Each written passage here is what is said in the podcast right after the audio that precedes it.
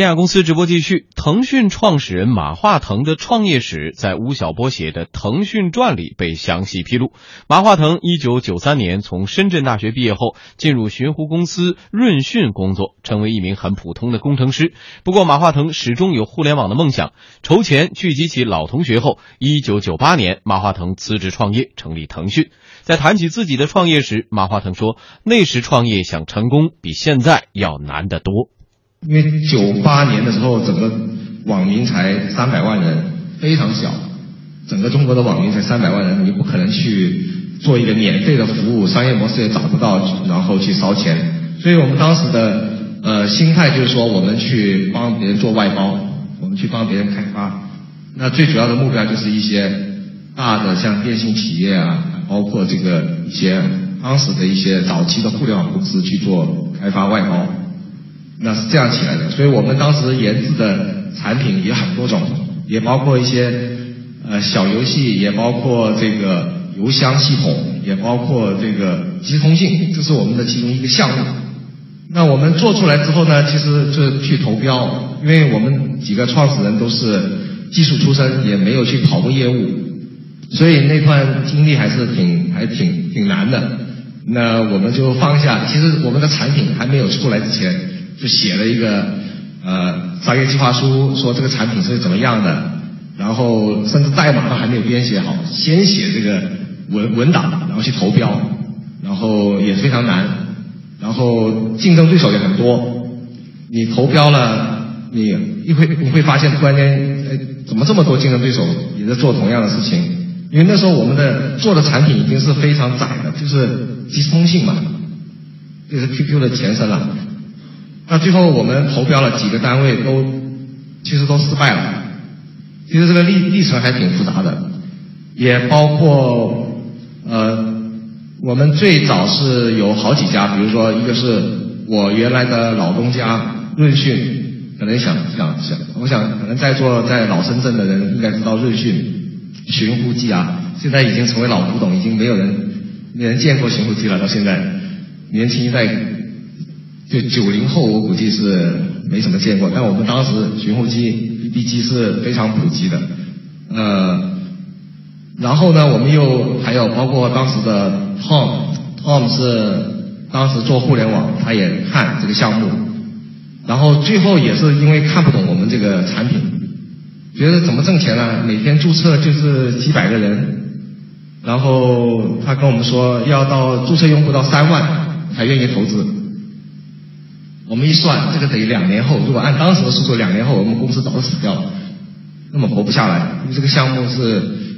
我们希望能尽快有一个有个现金的一个回流，才有可能支持公司的发展。公司很小嘛，那时候才才五十万，后来扩支到一百万人民币，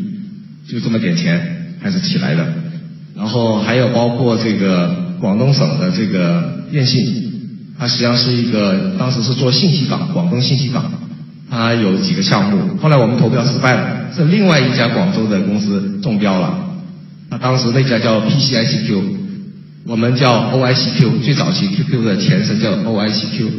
所以那时候失败了。那时候国内好多个类似 ICQ 的产品出现，你都不知道谁会胜出，谁会赢，不知道，你前途也看不清楚。然后最后呢，我们知道深圳电信。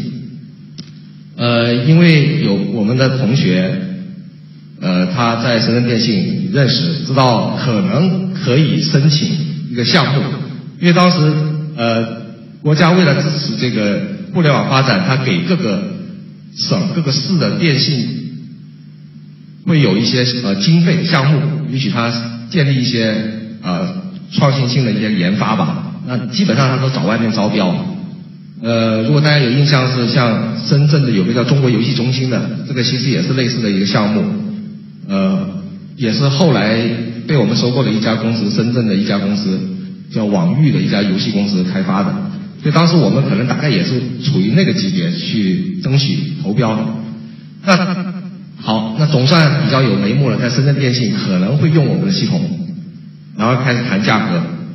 最后我们希望是。报价一百万，一百一十万，但是他说对不起，我们的项目经费只有四十万，我们说那这个很难做。后来我们发现这个系统呢，跟做电子邮箱不一样。电子邮箱当时是呃网易啊，丁磊啊，在他比我早一年呃创立这个网易，所以他当时的商业模式就是把邮箱系统卖给很多的电信企业，一份一份的卖，一份可能三十万、五十万，那还是呃这个生意还看起来还做得不错。最后发现我们这做这个即时通信呢。没有办法卖很多份，只能卖一份，因为整个网络是联通，就一个即时通信系统。那我们说觉得这个模式很麻烦了，就是说，那我们可能说我很难维护这个系统下去，那我们可能要每年要维护费等等，就发现这个这个思路呢，又跟当时的这个电信的这个预算这个经费是差别很大，所以最后谈不拢，没有上。但是这个过程中呢，促使我们把这个产品做上线。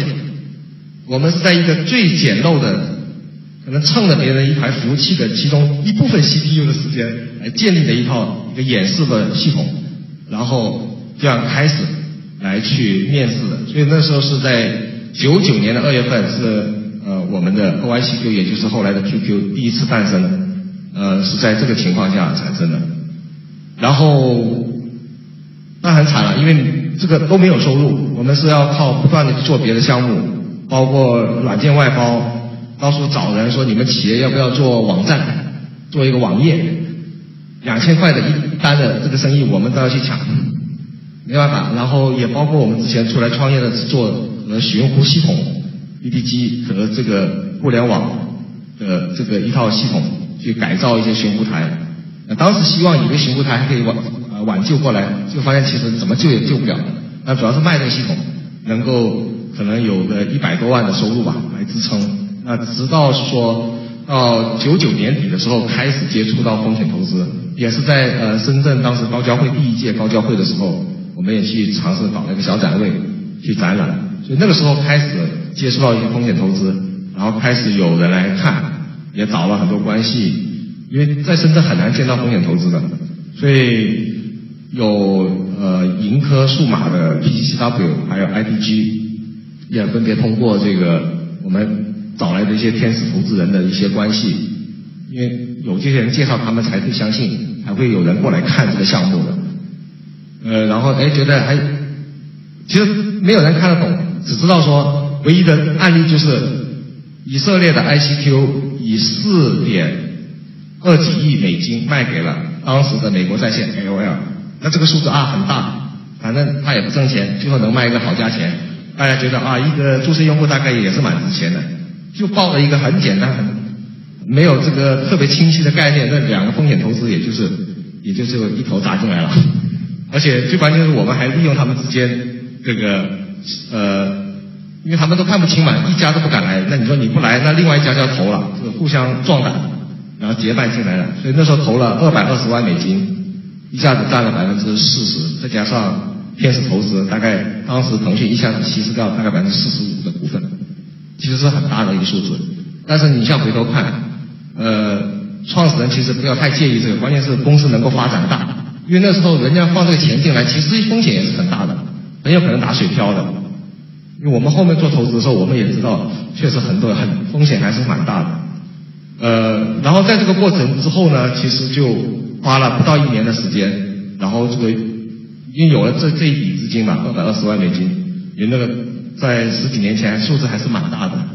呃，对于深圳来说，也是一个一个深圳的互联网圈还是一个很大的一个轰动，因为有人认可，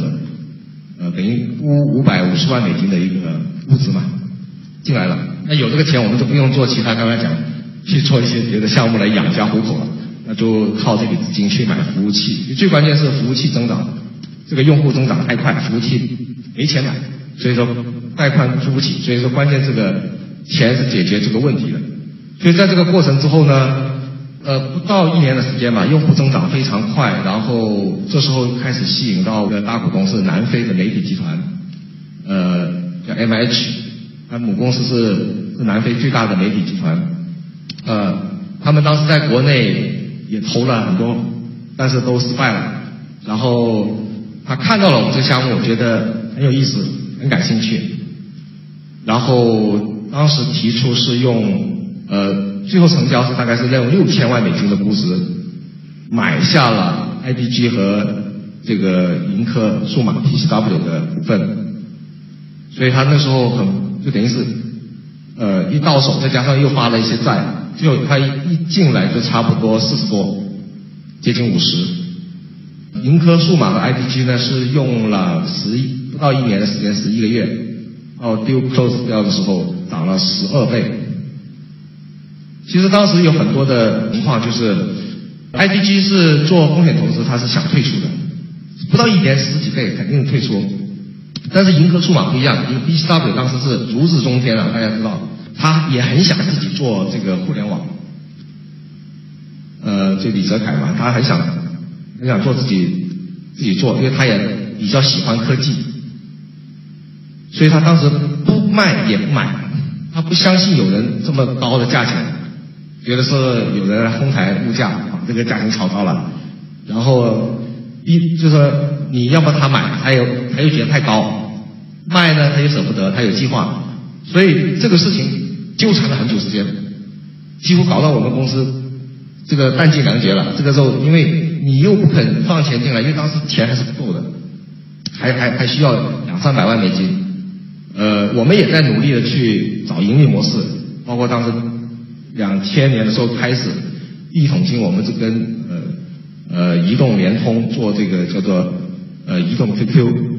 呃就是说短信就每个月五块钱，这样的话你手机这个和 PC 的这个 QQ 可以互通消息，一来一往互。通消息，就是这个包月服务，但是当时梦网还没有成型，就中国移动的梦网，虽然现在也是历史了，现在梦网也不太行了，但当时是梦网刚起来，呃，还没有办法去能够正常的结算，就钱还回不来的时候，在这这个关键时候其实是挺危险的，那时候就基本上就说，P W 也很牛，你跟他讲说。呃，打官司什么的，他说我有一帮的律师，几十个律师 来跟你陪你玩。那我们那哪哪有律师啊？公司极小的，就这么这么小的小的公司。然后他基本上是用尽了投资协议条款里面的所有细节，包括说，我们就肯定发一个 offer 给他说，有人要这个买给你，然后你就要说你要还是不要？不要的话呢，一个月后你就失去优先权。是吧？大概是这样的一个流程。那基本上我们就发这个过去之后，一直等到最后一个月后的最后一天的最后一个小时，他才跟我们讲说你们那个格式写错了，不像。啊，这就搞死我们了。我说那当时一个月都很重要。然后他说，反正我们律师看了，反正你格式有问题，那个通知是无效的。你要要么就反正我们律师很多啊。我们说好吧，那我们就就还是还是还是算了，再写一份，再通知他，他又再等一个月，因为他是买时间，他不想做决定，他又不想买，又不想卖，也不愿给钱，这就很惨。这样的股东，呃，IDG 呢是很想跟你脱手算了，因为这个跟他业绩有关嘛，因为这个这个这个 VC，所以说很复杂的关系。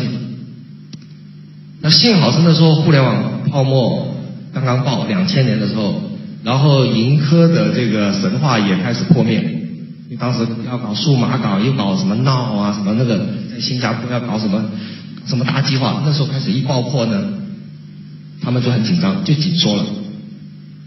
然后连李泽楷身边的几个老人吧，不懂啊，这个什么玩意，这个搞不懂这东西，算了算了，卖掉吧。终于才那时候才答应放手。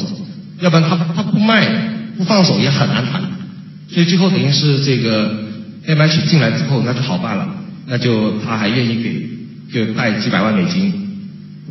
进来，那至少说我们觉得股东不是一个 V C 等着退出的，是一个比较有实力的企业，他养得起你，那你有什么问题的话呢，他可以救你，所以当时的心态是这样的，所以后来终于还成了，就进来了。其实也就在进来的那一个月，二零零一年六月。拖了好几个月啊，这个谈这个 deal 拖了好几个月。实际上我们也很幸运的，我们在呃刚刚谈到的这个这个跟中移动啊、联通的这个 SP，就是服务提供商的这个包月这个业务，也慢慢进入轨道了。实际上，也就在是那那一个月，我们已经是 break even，已经盈利持平了。所以我们当时应该是最早的盈利的一个互联网公司，两千零一年六月份，因为当时基本上我每个月都天天盯着每一款每一款每一个数字都要盯得很细，才有可能呃活过来的。所以从那个之后就比较股东结构是很清楚了，也没有那么多烦心的事情，可以专心呃一意的去做业务、做平台。